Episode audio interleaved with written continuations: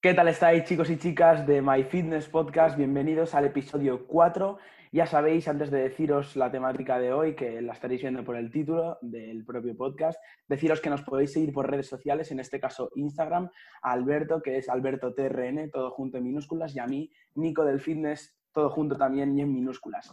Y como veis, en este episodio, de episodio 4 de nuestro podcast, vamos a hablar de cómo ganar masa muscular, que al final eh, nos podríamos extender mucho porque es un proceso muy complicado, muy costoso y que mm, se necesitan de años y años para maximizar ¿no? ese proceso de ganancia de masa muscular. Pero en este vídeo vamos a intentar, eh, digásemos, eh, resumirlo a grosso modo y un poco para que tengáis claro cuáles son los, los principales principios que debéis tener en cuenta. Entonces vamos a, hablar de cuatro, como digo, de cuatro principios, que son el tema nutrición que debemos tener en cuenta, el entrenamiento, el descanso y el estrés. Entonces, Alberto, si te parece, puedes empezar hablando por el tema de nutrición. Sí, bueno, para, respecto a la nutrición, eh, digamos que lo más importante es estar en un superávit calórico. Un superávit es aquí, el estado en el que ingieres más calorías de las que quemas. Es decir, en una balanza comes más de lo que gastas. Por lo tanto, si tú no estás en un superávit, es decir, estarías o en mantenimiento o en o, bueno, o en, una etapa de definición, claro, en déficit calórico, eh, si no estás superávit, no vas a ganar masa muscular por regenerar. Es decir, que se puede generar una recomposición corporal, pero bueno, eso es algo que no, no viene al caso. Ya poco probable. muy concretos. Efectivamente. Pero bueno, para toda la mayoría de nosotros, eh, ¿cómo se puede ganar masa muscular de manera óptima? Estando en superávit calórico, es decir, volumen, como muchos de nosotros sabréis, entrenando duro, tolerando el estrés de una buena manera y, y, bueno, descansando correctamente.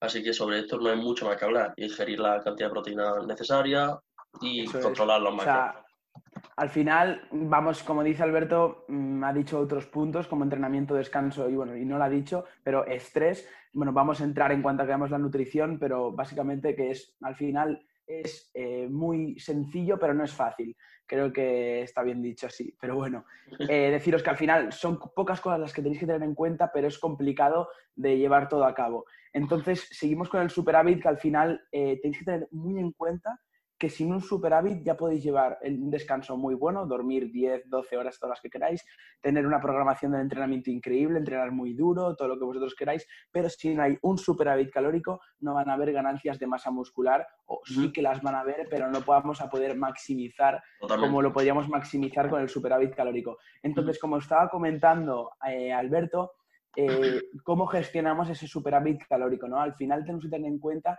que podemos hablar, podemos adentrarnos mucho más en podcast de más adelante, los macronutrientes, ¿no? Que sabemos que los, los macronutrientes son tres, las grasas, los hidratos y las proteínas. Entonces, ahí tenemos que hacer una buena gestión de estos macronutrientes, ingerir entre 2 y 2,2 gramos por kilo de peso corporal de proteína, y luego grasas, pues se suele en torno al 0,5 o 1 gramo eh, de, grasas, pues, exacto, por kilo de peso corporal y hidratos eh, el resto, ¿no? Hidratos de carbono el e resto. Al final, sí, dime, dime. Eh, sí, sí, e incluso la proteína se puede ingerir dosis mayores.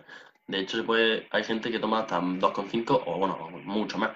Pero el caso es que sí, la, la cantidad normal, como nosotros, pues 2, 2,2, 2,5, más o menos por ese eso es.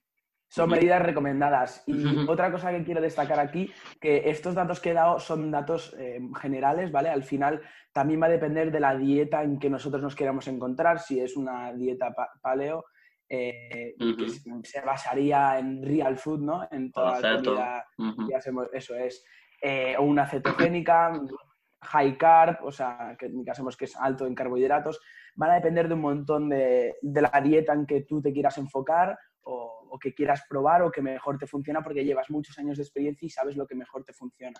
Entonces, si queréis que hablemos de dietas, de distintos tipos de dietas que existen y que profundicemos en ello, eh, pues nos lo dejáis por los comentarios y nosotros acataremos las órdenes y en un futuro haremos un podcast sobre ello. Entonces, ahora Alberto, vamos a entrar al segundo punto que sería el entrenamiento y seguro el que más le interesa a la gente. Sí, básicamente. Y bueno, sobre entrenamiento, ya hablamos bastante sobre, sobre esto en, otro episodio, Pero, pero sí, bueno, igualmente podemos, podemos hablar un poco más sobre esto. Importante, no solo entrenar duro, sino también inteligente. Es decir, no puedes, no puedes mejorar lo que no puedes medir. Tú tienes que tener, por ejemplo, un diario de entrenamiento en el que vas viendo tu progreso. Eso es la clave. Claro. Y, y junto a eso también, pues, ir controlando las variables. Puedes medir tu progreso y hacerlo mal igualmente. Pero el caso es que, que sí, bueno, tú controlas variables, volumen, intensidad, frecuencia, también pues, que sea relativamente intenso, unas repeticiones con en reserva en torno a 0,3, 0,4, es decir, que te quedes cerca del fallo muscular. Y, bueno, junto a eso, pues lo dicho, que tener un buen entrenamiento, quedarse cerca del fallo, entrenar suficientemente duro, inteligente, descansar un tiempo correcto. Y a una frecuencia óptima. Claro. Eso es, es que al final es como he dicho antes, es sencillo, pero no es fácil. Eh, tener las variables del entrenamiento, las principales variables del entrenamiento eh, on, on point. y eh, como dice Alberto, no bajar nunca, o sea, no subir nunca de RIR 3, que sea todo RIR, supongo que todos lo sabréis, son reps in reserve, que serían el número de repeticiones que te dejas en recámara antes de llegar al fallo muscular. Entonces, que de RIR 3 para abajo, que estés entrenando siempre a esa intensidad como mínimo y, y tener un volumen de entrenamiento el óptimo, el que tú veas con el que te puedes recuperar. Si con la intensidad a la que tú trabajas ves que aún así te puedes recuperar, pues puedes incluso probar de añadir más volumen de entrenamiento. También hay que tener ahí muchas cosas en cuenta. El rendimiento y las agujetas ahí eh, juegan un papel bastante importante. Y también una frecuencia que lo dijimos en, anteriores podcasts, creo que en el segundo, eh, que la frecuencia sea de frecuencia 2 para arriba. Al final también va a depender del sujeto. En sujetos que sean ya más experimentados, si tienen un músculo muy, digamos, desarrollado, que destaque mucho en comparación a los demás, sí que es verdad que lo puede dejar en frecuencia 1, incluso en frecuencia 0,5, realizarlo cada 10 días. Ese grupo muscular también va a depender del microciclo, que son cosas súper chulas que a mí me flipa hablar, que basaría ya más en lo que es la programación del entrenamiento, pero también mm, vamos a hacer un montón de podcasts y al final también vamos a hablar de programación de entrenamiento. Así que chicos, ya sabéis que aquí os vamos a dar mucha caña, vamos a dar muchísima información, que me voy por las ramas. Y ahora vamos a hablar del descanso, que ya es la penúltima variable, y dale Alberto, empieza tú hablando. Y sí, bueno, pues el descanso es algo que mucha gente como que no lo tiene en cuenta, mm, lo ven que no es que no forma parte de, de, bueno, sí, del entrenamiento. Y si lo es, lo que pasa es que forma parte del entrenamiento, como yo le diría, invisible. Es decir, Totalmente. como la nutrición, ¿no? Tú no estás entrenando cuando estás comiendo, pero digamos que influye en una gran cantidad en cómo puedes progresar. Claro. O sea, al final, eh, es que esto me parece increíble porque yo, a pesar de ser un principiante, mm, cuando era, digásemos, novato, que es aún menos que principiante, eh, yo el descanso no lo tenía casi nada en cuenta y era simplemente mejorar la calidad del sueño y darle más horas al descanso, pues a través de hacer una siesta o simplemente descansar más horas por la noche, pasar de siete horas a descansar nueve y mi rendimiento en el gimnasio, mi progreso subió exponencialmente. O sea, es increíble lo que hace el descanso y lo que en tu cabeza, porque tú puedes pensar que, como bien ha dicho Alberto, eh, al final ganar masa muscular, ese entrenamiento lo más importante, tal. Te digo yo que tú puedes hacer el mejor entrenamiento del mundo y no generar un superávit calórico, no tener una buena gestión de los macronutrientes y no descansar lo suficiente. Y te digo yo que por mucho entrenamiento que hagas, no vas a ganar masa muscular, ni de coña vas a maximizar, y no hablamos ya ni de maximizar, es que no vas a llegar ni de asomo a lo que tú te piensas que puedes llegar en ese proceso, ¿no? Entonces, al final, tenemos que entenderlo de la siguiente manera. Nosotros le damos un estímulo al cuerpo con el entrenamiento y lo tenemos que recuperar posteriormente descansando. Y una vez explicado el descanso, ya vamos a pasar a la última variable en la que solo puedo hablar yo.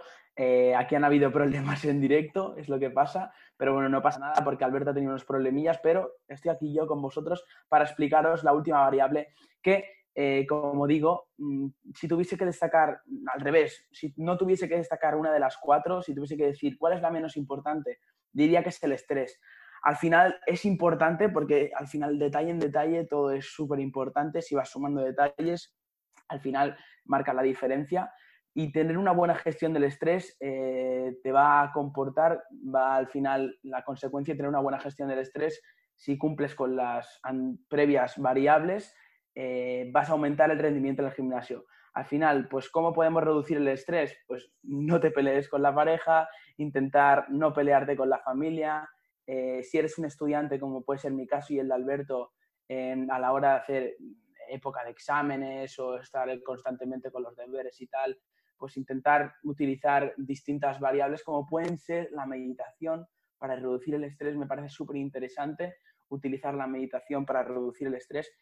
Distintas cosas que tampoco vamos a entrar muy a fondo, pero bueno, al final hay muchas técnicas para, reducir el estrés y eh, al final esto, esto es todo chicos. Eh, como os digo, el estrés no es tan importante, pero creerme que de detalle en detalle al final todo se vuelve, todo marca la diferencia, ¿no? Entonces, chicos, este ha sido el podcast. Espero que os haya gustado mucho. Al final hemos tenido un problemillas en directo, pero bueno, no pasa nada. Espero que, eh, como digo en todos los podcasts, os hayáis quedado con algo, hayáis aprendido, o no solo con una cosa, con muchas cosas. Y al final nuestro objetivo es que, que de las personas que nos escucháis el podcast, ni que sea una persona haya sacado, ni que sea un aprendizaje, ¿no? Entonces, como digo, despedimos el, cuarto episodio del podcast por aquí y nos vemos en la próxima, chicos y chicas. Un saludo. Adiós.